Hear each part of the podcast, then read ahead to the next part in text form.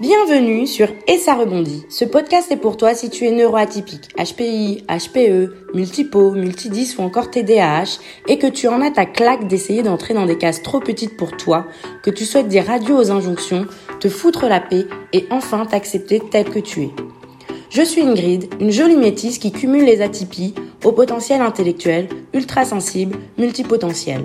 J'ai longtemps souffert d'être atypique et je rêvais de pouvoir me débarrasser de mon cerveau hyperactif, de mes émotions à fleur de peau et de cette faim et soif d'apprendre en permanence. Finalement, ce n'est qu'après des années de souffrance, d'auto-sabotage et de rejet que j'ai enfin compris que les atypies ne sont pas mes ennemis, mais de puissantes alliées. Aujourd'hui, je suis persuadée qu'il est possible de faire de ma différence un atout et une force. Et c'est cela que je te souhaite pouvoir t'accepter tel que tu es et vivre ton ou tes potentiels à fond.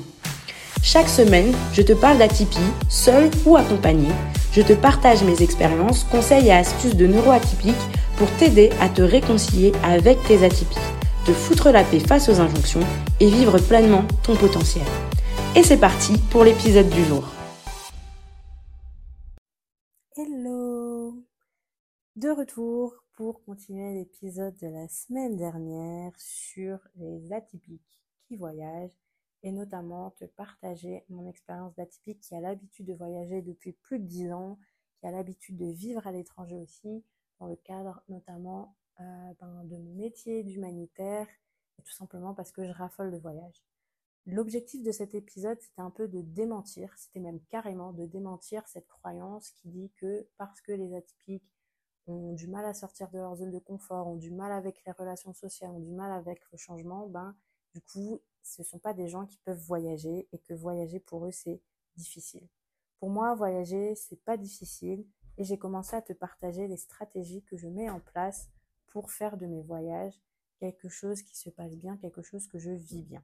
Du coup, si tu as loupé le premier épisode, je te conseille d'aller l'écouter Sinon, je te fais un rapide résumé. Donc, j'ai commencé par expliquer en fait euh, mon premier voyage, pourquoi je voyage autant. Euh, puis j'ai parlé notamment des routines et de l'importance de maintenir ces routines, de garder la routine qu'on a en place chez soi pour euh, pouvoir garder un rythme et justement à ne pas subir de plein fouet les changements qui peuvent se passer en voyage. Je t'ai aussi parlé, et c'est par là que j'ai commencé d'ailleurs, sur l'importance de se connaître parce que c'est ça qui va pouvoir t'aider à mettre en place des stratégies adaptées à qui tu es et euh, qui te correspondent. Donc voilà, là je vais continuer en te parlant de deux autres stratégies que je mets en place quand je voyage. Donc la semaine dernière, je t'ai un peu parlé de pourquoi j'aimais euh, vivre en Afrique en tant qu'atypique et je t'ai notamment parlé du fait que je pouvais avoir ma bulle beaucoup plus facilement ici que quand je suis en France. Et ça, c'est quelque chose qui, pour moi, est extrêmement important quand je voyage. Euh, c'est avoir des temps à moi, des temps où je suis seule, des temps où je suis littéralement dans ma bulle. Pourquoi? Parce que quand on voyage, on va découvrir beaucoup de choses. On va être parfois, si on voyage loin notamment, dans des cultures qu'on ne connaît pas, avec une langue qu'on ne connaît pas, avec des odeurs, des saveurs qu'on ne connaît pas. Et en fait, tout ça, ça va stimuler le cerveau plus, plus, plus notamment si tu es au potentiel intellectuel. Si tu es hypersensible, ce va être tes sens qui vont être hyper stimulés. Si tu es TDAH, ben, tu vas avoir encore plus d'éléments de distraction que quand tu es chez toi. Et tout ça, on s'en rend pas compte, mais ça pompe de l'énergie. Et tout ça, il faut aussi le digérer. Et donc, si tu es tout le temps en train de courir, en train de faire plein de choses, eh ben, tu n'as pas le temps de le digérer et tu n'as pas le temps de recharger tes batteries. Et moi, c'est une des raisons qui m'a conduit au burn-out pendant la période Covid. C'est que à cette période-là, je voyageais beaucoup. Mon poste euh, en ONG, il était entre Londres, Paris, Genève et le Laos. Donc, quasiment tous les mois, tous les deux mois, j'étais dans un train ou dans un avion. Je visitais des projets, je changeais de langue, je changeais de, contexte culturel, je changeais de climat même. Et en fait, eh ben, je ne prenais pas de temps pour moi, je ne prenais pas de temps de pause. Quand je rentrais chez moi en France ou à Londres, ben, il fallait absolument que je rattrape tout le temps perdu avec mes amis, que je fasse ci, que je fasse ça. Et du coup, je ne me reposais jamais. Et je ne me suis pas rendu compte, avant qu'il ne soit trop tard, à quel point j'étais épuisée. Parce que pour moi, tant que j'étais en action et qu'il y avait des choses à faire, eh ben, ça voulait dire que j'allais bien. Et pour moi, ne rien faire, c'était être malade, ne pas aller bien. Et c'est seulement après mon burn-out que j'ai compris qu'en fait, je n'avais jamais laissé le temps à mon cerveau de digérer tout ce que je vivais. Je n'avais jamais donné le temps à mon corps de se reposer de tous les changements d'horaire, de toutes les réunions, de tous les déplacements. Je me disais que parce que je dors dans l'avion, parce que je dors dans le train, alors j'ai eu mon lot de sommeil. Mais le sommeil que tu as dans un avion ou dans un train, c'est pas le sommeil que tu as dans un lit. Le sommeil que tu as euh, après avoir voyagé quatre jours, avoir eu je sais pas combien de temps de décalage horaire, c'est pas le sommeil que tu as quand ton corps est habitué à un certain rythme. Et surtout, le fait de tout le temps voyager, de tout le temps bouger, ne me permettait pas d'avoir de routine. Pas même une routine qui était, euh, allez, je vais faire cinq minutes euh, de relaxation et de respiration en pleine conscience tous les soirs avant de me coucher. Non, parce qu'à la fin de mes journées, j'étais lessivée, je m'endormais direct. Mais il y avait tellement de choses que mon cerveau devait digérer qu'en fait, même mes sommeils n'étaient pas relaxants, n'étaient pas reposants parce que mon cerveau, il fonctionnait à plein régime pour essayer de traiter toutes les informations sensorielles, intellectuelles, contextuelles, culturelles que j'avais eues tout au long de mes journées. Aujourd'hui, je sais, et je le dis régulièrement, même quand c'est des voyages courts de 2-3 jours, j'ai besoin de mes temps seuls. Et je sais aujourd'hui m'aménager ces temps seuls. Donc par exemple, quand je voyage toute seule, c'est beaucoup plus simple parce que voilà, je vais me poser un café, je vais rien faire, je vais juste siroter ma petite boisson, ou alors euh, je vais m'isoler dans un endroit où il y a peu de monde, où il y a peu de foule pour pouvoir, euh, pouvoir m'entendre penser de nouveau et avoir juste l'impression d'être moi avec moi-même. Quand je voyage toute seule, c'est beaucoup plus simple. Je vais mettre mes boules qui je vais m'asseoir dans un coin de l'aéroport où il n'y a pas grand monde qui me fait chier, où je vais me cacher dans un coin à la gare. Mais voilà, c'est facile. Quand je voyage en groupe, c'est plus compliqué. Donc comment je fais pour avoir ces temps seuls si je suis dans un voyage avec des amis, avec la famille? J'ai trouvé quelques stratégies que je te partage tout de suite. La première, c'est le temps de douche. Quand je voyage accompagnée, en général, je vais passer plus de temps sous la douche. Et je vais faire en sorte de prendre une douche bien chaude. Parce que déjà, l'eau chaude, ça me relaxe. Mais en plus, sous la douche, ben, il n'y a personne qui est là pour t'emmerder. Donc c'est là où je vais souffler, où je vais relâcher la pression, où je vais régénérer mes batteries. Donc, si tu voyages avec moi et que je traîne sous la douche, c'est pas que je gaspille juste de l'eau et que j'en ai rien à faire de toi qui m'attend, c'est que je suis en train d'avoir mon temps d'introverti, je suis en train d'avoir ma bulle. Et en plus, souvent quand on voyage, on prend des Airbnb, des hôtels, on paye pas l'eau, donc j'en profite aussi. Ça, c'est ma première astuce pour avoir du temps toute seule. Et aussi sans devoir le demander. Parce que parfois, je suis pas toujours à l'aise de dire, écoutez les gars, euh, là, je suis désolée, mais je vais vous zapper euh, parce que j'ai besoin de ma bulle. Donc quand je suis avec des personnes proches qui me connaissent, c'est plus simple, mais quand je suis dans des voyages de groupe avec des gens que je connais pas, la douche, il n'y a pas besoin de le demander, c'est naturel. Et en général, à part se prendre quelques remarques ou quelques blagues sur le fait qu'on euh, a passé beaucoup de temps sous l'eau, on, voilà, on ne prend pas beaucoup de risques à faire ça. Ma deuxième stratégie, similaire à la douche, c'est les toilettes. Pareil, dans les toilettes, tu es tout seul. Donc moi, souvent, c'est là où je vais euh, sortir euh, une application qui me fait du bien. Je vais, euh, je vais aller regarder mon Instagram. Je vais aller lire quelque chose qui nourrit mon cerveau. Parfois, je vais juste aller même pleurer, vider mes émotions. Ça m'est arrivé régulièrement de faire ça. quand je suis en voyage en groupe ou dans des formations où je suis pas chez moi, il y a un trop plein et donc je vais aux toilettes et je lâche. je suis en train de me rendre compte en disant ça que oui. Euh, bref, l'ambiguïté, oui, je me lâche. Euh, bref, dans tous les sens du terme. Et euh, du coup, j'ai perdu le fil de ce que je voulais te dire. Donc oui, en gros, les toilettes, c'est un autre moyen d'avoir ta bulle sans devoir la quémander à quelqu'un. Moi, ça m'est même arrivé en fait de lancer mon application de respiration en pleine conscience ou de me taper des micro-siestes sur les toilettes. Euh, tu fermes la cuvette, tu t'assois dessus, tu fais ton truc, quoi. Donc vraiment, ça c'est ma deuxième stratégie pour avoir du temps tout seul si jamais tu es dans un groupe où tu te sens pas à l'aise de demander ton temps solo. La troisième stratégie, c'est simplement de le demander. Donc moi, aujourd'hui, je suis en mesure, en capacité de dire là, maintenant, j'ai besoin de ton solo, j'ai besoin d'être toute seule et je vais prendre un livre, je vais me mettre dans un coin ou même je vais pas prendre de livre, je vais aller me poser quelque part. Et les gens qui me connaissent aujourd'hui ne s'en formalisent plus. Ils savent que j'ai besoin de mon temps seul. D'ailleurs, euh, ça m'est arrivé même dans des situations hors voyage, voilà, où je vais sortir de la pièce, m'isoler dans une autre pièce, prendre 5-10 minutes toute seule. Et en général, c'est suffisant en fait. C'est suffisant pour que je me sente suffisamment armée et en capacité de pouvoir faire face à de la nouveauté, de pouvoir faire face à des changements et de pouvoir faire face à tous les stimuli sensoriels qui arrivent et qui euh, ben, sont nouveaux ou en tout cas qui ne sont pas habituels pour moi. Donc, vraiment prendre du temps pour toi, prendre des temps pour digérer tout ce que tu vis, tout ce que tu apprends, tout ce que tu découvres, c'est extrêmement important. Mon autre stratégie, c'est euh, de poser ses limites. Alors on peut se dire, mais pourquoi poser ses limites quand on voyage? Alors là, je ne parle pas tant de poser ses limites aux autres quand tu voyages, même si ça aussi c'est important, surtout si tu voyages en groupe, mais c'est de poser ses limites à soi-même. Moi, au début, quand je voyageais, mes premiers voyages, c'était des marathons. J'avais envie de tout faire, j'avais envie de tout découvrir, faire le maximum de musées, le maximum d'endroits touristiques, le maximum de, restaurants top. Et du coup, en fait, mes voyages, mais c'était vraiment chronométré. J'avais pas de temps pour moi. C'était genre 7 heures debout, on est dehors et on revient à 22h, 23h. Bref, aucun, aucun respect de moi et de mon rythme. Aujourd'hui, j'ai appris à me poser des limites à moi-même, premièrement. C'est que maintenant, j'ai appris que un voyage, quand je vais quelque part, que je visite un endroit, je n'ai pas besoin de tout voir et de tout savoir. Je n'ai pas besoin de faire tous les musées.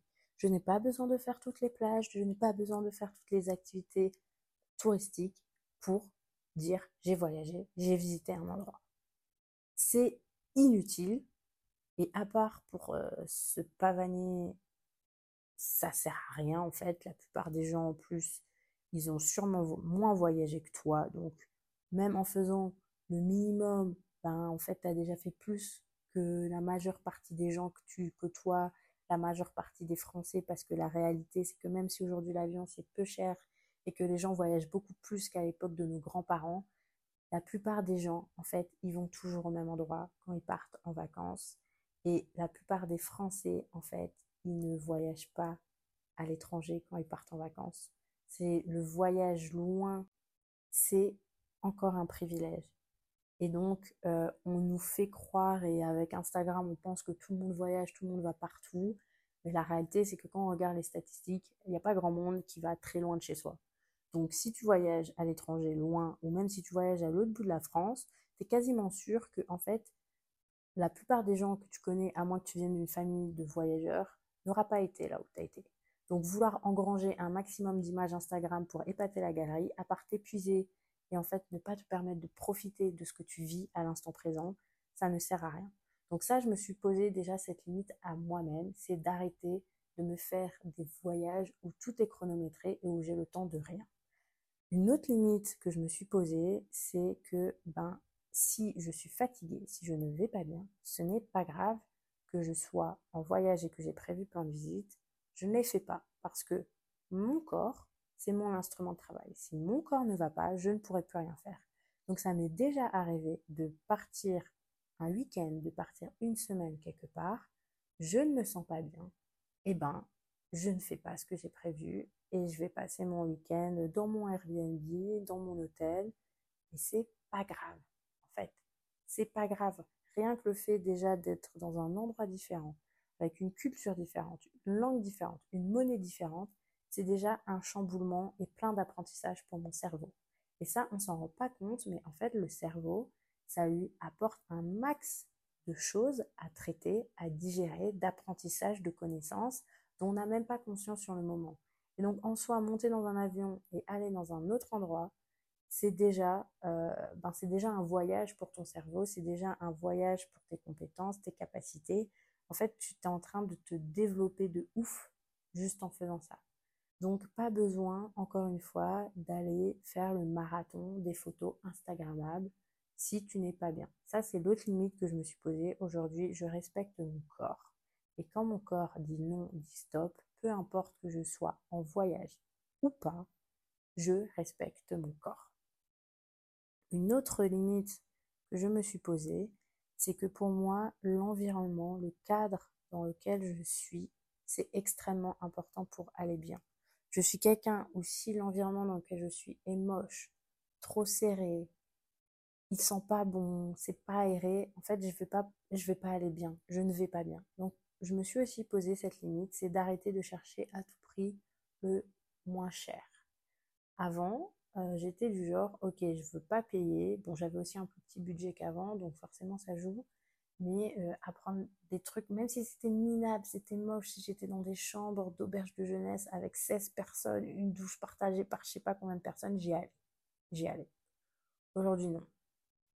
Aujourd'hui, je suis prête à investir plus dans un Airbnb où je peux me sentir bien et à annuler une visite payante ou un truc touristique plutôt que d'aller dans une auberge de jeunesse et de faire tout ce que j'ai envie de faire en termes d'activités payantes. Pourquoi? Parce qu'en fait, euh, ben, je me suis rendu compte que quand je rentre à la fin d'une journée de visite, à la fin d'un voyage, j'ai besoin de me sentir dans un environnement sécurisant pour moi. Et pour moi, la, le visuel, l'esthétique, c'est sécurisant. Et je vais plus facilement me relaxer et recharger mes batteries que si je suis dans un environnement sale et dans un environnement moche. Donc je passe énormément de temps à chercher et à scruter les Airbnb, à lire les commentaires ou pareil les chambres d'hôtel, à bien les choisir plutôt que même faire des plans de visite. Parce que aujourd'hui, tu ouvres TripAdvisor, tu peux avoir des plans, des plannings de visite n'importe où. Par contre, euh, trouver un endroit qui est agréable à des prix raisonnables, ça, ça prend beaucoup plus de temps.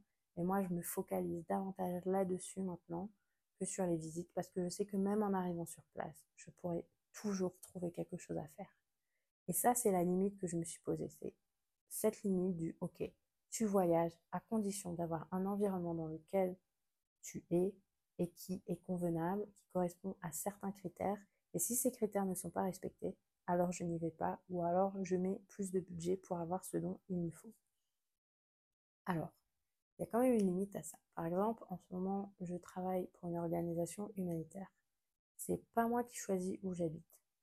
Et pour être totalement honnête, quand je suis arrivée ici et que j'ai vu ma chambre, que j'ai vu ce que j'avais, euh, franchement, j'ai eu envie de pleurer.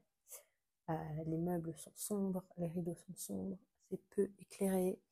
Euh, moi, je suis une frique du ménage et c'est pas très propre. Il n'y a pas d'aspirateur ici. La salle de bain est pleine de moisissures et je déteste ça. Donc, j'ai pris sur moi j'ai beaucoup pris sur moi. Mais une des premières choses que j'ai faites, justement, c'est d'aménager, comme je vais rester ici comme un bon bout de temps, ou en tout cas venir souvent faire des allers-retours, c'est que j'ai commencé à aménager pour me sentir bien. Donc, par exemple, ce que j'ai fait, c'est que j'ai mis, euh, tu sais, les petits pochons euh, qui sentent bon, par exemple, dans l'armoire, parce que l'odeur de l'armoire, quand je l'ouvrais, ça me, oh, ça me, ça rendait dingue.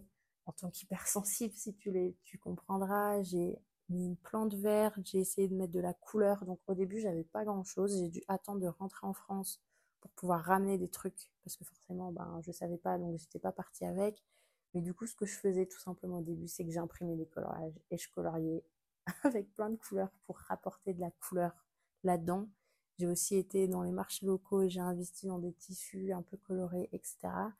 Et, euh, et c'est comme ça que j'ai aménagé mon environnement pour qu'il soit euh, accueillant, suffisamment en tout cas accueillant, pour que je puisse me sentir bien. Et on n'a pas toujours ce qu'il faut. Et si tu voyages pour le professionnel ou que par exemple tu te fais arnaquer, euh, moi ce que j'essaye de faire aujourd'hui quand je voyage, c'est d'avoir toujours deux ou trois éléments euh, clés qui je sais que quand je les vois, je vais me sentir bien. Donc par exemple pour moi ça va être des huiles essentielles, ça va être un livre que j'aime bien, ça va être des photos de famille. Les photos ça prend pas beaucoup de place et même si tu peux pas les accrocher, tu peux au moins les disposer par terre sur le lit ou les mettre en pile quelque part. Et je vais essayer, et j'ai ma trousse aussi par exemple, j'ai un stylo parce que moi j'ai besoin de stylo. Et en fait je vais prendre des éléments comme ça qui me font du bien, qui me réconfortent. Donc, pour moi, il y a la papeterie. Donc, je te dis stylo. Il y a les post-it aussi. Je suis une fan de post-it, mais laisse tomber, c'est abusé. J'aime trop les post-it. Euh, me demande pas pourquoi, mais je surkiffe, surkiffe, surkiffe les post-it. Il y a les photos de famille, mes crayons de couleur. Et en général, je vais toujours amener sur moi aussi un carnet de coloriage parce que, ben, du coup, déjà, une, ça me permet de me détendre en cas de stress. En plus de ça, je peux couper les pages et les, les scotcher s'il faut faire un minimum de déco. Il y a un temps aussi, dès que je savais que je déménageais, que je voyageais, j'emmenais ces petites lumières, euh, guirlandes de lumière qu'on trouve à quelques euros à Emma ou à Action et où il y a juste besoin de piles. Donc voilà, ça c'est le genre de choses que je fais. Euh, je vais aussi, par exemple, avoir tendance à prendre des vêtements plus colorés ou des choses colorées sur moi parce que pour moi, les couleurs, c'est hyper important. Euh, ça a vraiment un effet sur mon humeur. Et donc, en fait, le fait de partir avec des choses qui sont déjà colorées, même si j'arrive dans un environnement qui n'est pas hyper top niveau euh, luminosité, environnement, ben, au moins, ce que je porte, ça me met du baume au cœur. Par exemple, et tu vas peut-être rire, mais pardon, je me suis racheté une gourde. Et je me souviens que quand je l'ai achetée, ben d'ailleurs, elle est à côté de moi, j'ai pris une gourde couleur licorne. Et la raison de pourquoi j'ai pris une gourde couleur licorne, c'est parce que je savais que ici, je vais devoir beaucoup boire pour m'hydrater. Et je voulais avoir une gourde qui me fasse évader quand je la vois, qui booste mon moral quand je la vois. Et cette gourde, c'est trop drôle parce que euh, bah, il y a une de mes collègues qui, quand elle l'a vue, elle m'a dit Punaise Ingrid, j'ai trop envie d'avoir la même gourde, elle donne trop de la bonne humeur. Et je l'ai achetée exprès pour ça, pour me donner de la bonne humeur. Donc voilà, ça c'est un des exemples de comment tu peux t'assurer de booster ton moral, de booster euh, ton mental, ta sensibilité d'une façon qui te convient juste par les objets? On sous-estime trop l'importance des couleurs, on sous-estime trop l'impact de la luminosité, de certaines tonalités dans l'humeur, dans la santé mentale, les émotions, etc. Et moi, c'est quelque chose qui m'intéresse de plus en plus et que j'ai vraiment envie d'explorer, de creuser. Peut-être qu'un jour je ferai un épisode de podcast là-dessus. Mais moi, je vois en tout cas la différence sur moi de simplement avoir quelques objets qui me permettent de me sentir chez moi n'importe où et qui me donnent de la bonne humeur. En parlant de bonne humeur, euh, tu peux aussi te faire des playlists spéciales voyage. Donc moi, pendant tout un temps, j'avais ça, j'avais mes playlists euh, spéciales voyage, comme j'ai mes playlists euh, spéciales sport. Et du coup, dedans, je mettais des musiques. Euh, j'avais différents types de musique. Donc, j'avais des musiques qui me rappelaient la maison en cas de coup de blues. J'avais des musiques genre euh, coup de boost. J'avais des musiques aussi euh, repos, calme, mais spécifiques au voyage. Et ça, ça peut être un truc qui est simple à, transporter avec toi sur ton téléphone. Tu as juste besoin d'écouteurs. Et si par exemple tu as Spotify, tu peux quand même les télécharger pour que tu puisses les écouter en fait sans avoir besoin de connexion Internet sans avoir besoin de réseau. Donc euh, ça, c'est euh, vraiment une autre stratégie, poser ses limites. Donc c'était le début de mon, pitch. Et euh, avoir des objets qui te permettent de te sentir bien. Pour revenir sur le fait de poser ses limites, moi, c'est quelque chose que je fais beaucoup ici parce que ben, du coup, j'habite avec mes collègues et forcément, il y a différents caractères. Et par exemple, moi, une de mes limites, c'est que j'ai besoin de ma pause, j'ai besoin de manger, j'ai besoin de me coucher tôt. Et donc, j'hésite pas à dire non à des sorties, j'hésite pas à dire non à des réunions entre midi et deux sur ma pause midi, j'hésite pas à dire on fera ça plus tard ou à demain ou à dire ben non, ce week-end, je ne sors pas avec toi parce que j'ai besoin de me reposer. Non, je ne vais pas me lever, aller faire un brunch à l'autre bout de la ville alors qu'il y a plein d'embouteillages et qu'on va mettre une heure à faire 5 km. Non.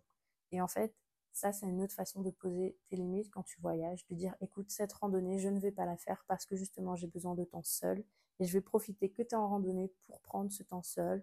Ou non, je ne vais pas faire cette journée euh, plage, je préfère rester à la maison. Tant pis, je vais pas sortir plutôt que de sortir avec toute la smala avoir le stress, avoir la pression, ne pas pouvoir rentrer quand tu as envie alors que tu sais que tu es fatigué, que toi tu aimerais partir que deux heures, mais tout le monde a prévu de partir toute la journée. Et du coup, dire non et poser ses limites en groupe, c'est extrêmement important quand tu voyages. Moi, par exemple, je sais aujourd'hui qu'avec ma famille, j'ai beau kiffer mes sœurs, j'ai beau aimer mes parents, je ne veux plus partir en vacances avec tout le monde plus que 3-4 jours. Pas que je les aime pas, mais parce que je sais que plus de 3-4 jours, ça me coûte beaucoup trop. Et le temps que je vais mettre à me remettre de ces vacances en famille, en fait, il est plus long que le temps des vacances en famille. Et au bout d'un moment, en fait, je prends tellement sur moi, ça me coûte tellement qu'en fait, je deviens juste quelqu'un de désagréable. Donc, je sais aujourd'hui que plus de 3-4 jours avec ma MIF, c'est pas possible.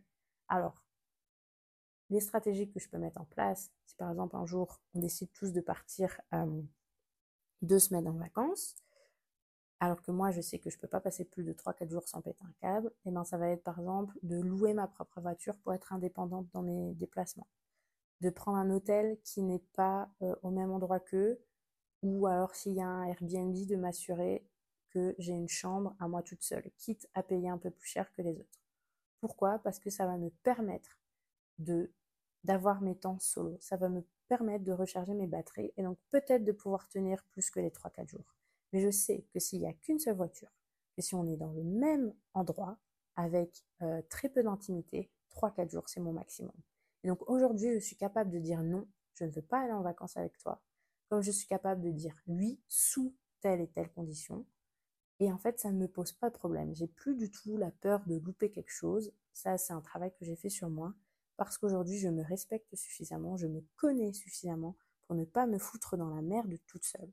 Et voyager, c'est suffisamment fatigant comme ça pour pas en fait aller rajouter une fatigue inutile et surtout une fatigue que tu peux prévoir, que tu sais qu'elle va arriver parce que tu te connais suffisamment bien. Et donc c'est pour ça que je reviens encore à ce que je disais dans l'épisode 1 du coup de la semaine dernière, que apprendre à se connaître, c'est extrêmement important quand tu voyages parce que c'est la connaissance que tu as de toi-même qui va te permettre de mettre en place des stratégies adaptées pour que tes voyages se passent bien, que tu puisses bien les vivre et que tu aies envie de revivre l'expérience.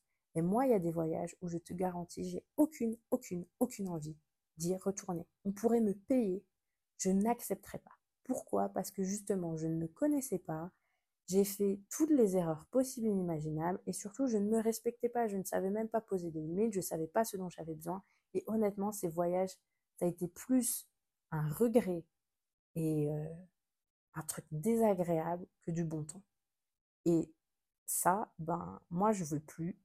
c'est ma limite. Je dis stop à ça. Et c'est pour ça que je préfère ne pas voyager avec certaines personnes, faire des voyages plus courts que de me mettre dans la merde. Je t'ai refait de nouveau un épisode super long par les voyages. C'est un de mes trucs favoris. J'aime trop ça. Mais du coup, je pense que je t'ai partagé mes principales euh, stratégies quand je voyage pour bien vivre mes voyages en tant qu'atypique, malgré les difficultés relationnelles, malgré les difficultés avec le changement, malgré mon hypersensibilité, malgré mon énergie qui peut vite être euh, plombée par toute la nouveauté, par toutes les découvertes, etc. Et du coup, je te les résume rapidement, mais pour moi, la première stratégie, la première clé pour bien voyager en tant qu'atypique, c'est de se connaître.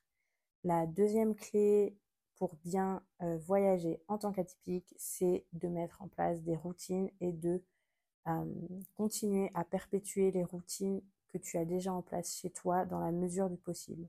Ma troisième clé, c'est de prendre des temps seuls, des temps dans ta bulle pour pouvoir digérer tout ce que tu es en train d'absorber, toute la nouveauté, tout le changement, euh, et euh, pour pouvoir régénérer ton énergie, pour pouvoir souffler aussi, relâcher la pression, le stress, les charges mentales. Ma quatrième stratégie ou la quatrième clé pour bien voyager en tant qu'atypique pour moi, c'est de poser ses limites. Poser ses limites à soi-même en termes de qu'est-ce qu'on peut faire ou ne pas faire, de qu'est-ce qu'on a besoin ou pas en termes d'environnement, de lieu où on séjourne, de rythme, euh, de visite, etc. Mais aussi poser ses limites aux autres si tu voyages à plusieurs. J'arrive au bout. J'espère que cet épisode en deux parties t'aura plu, t'aura convaincu que voyager en tant qu'atypique, c'est possible, t'aura montré qu'il est aussi possible et même nécessaire de mettre en place des choses pour que ça se passe bien. Et si tu as des questions, si tu voyages, que tu as des tips, des choses dont j'ai pas parlé dans cet épisode, N'hésite pas à me contacter, envoie-moi un message, écris-moi sur Instagram at envoie-moi un email, En tout cas, je serais ravie de discuter davantage avec toi de voyage, d'entendre tes conseils, tes stratégies à toi qui es atypique et qui voyage. Et en attendant, je te dis encore merci pour ton écoute et à la semaine prochaine pour un nouvel épisode. Merci à toi d'avoir écouté cet épisode de podcast jusqu'au bout. S'il t'a plu, tu peux laisser une note et un commentaire sur ta plateforme d'écoute préférée. Cela m'aidera à booster les écoutes et à atteindre plus d'atypiques comme toi et moi. N'hésite pas non plus à me faire tes retours et à me poser des questions directement ici ou sur mon compte Instagram et ça rebondit. Je te souhaite de prendre bien soin de toi et de continuer à t'accueillir et t'aimer tel que tu es. À bientôt, au prochain épisode!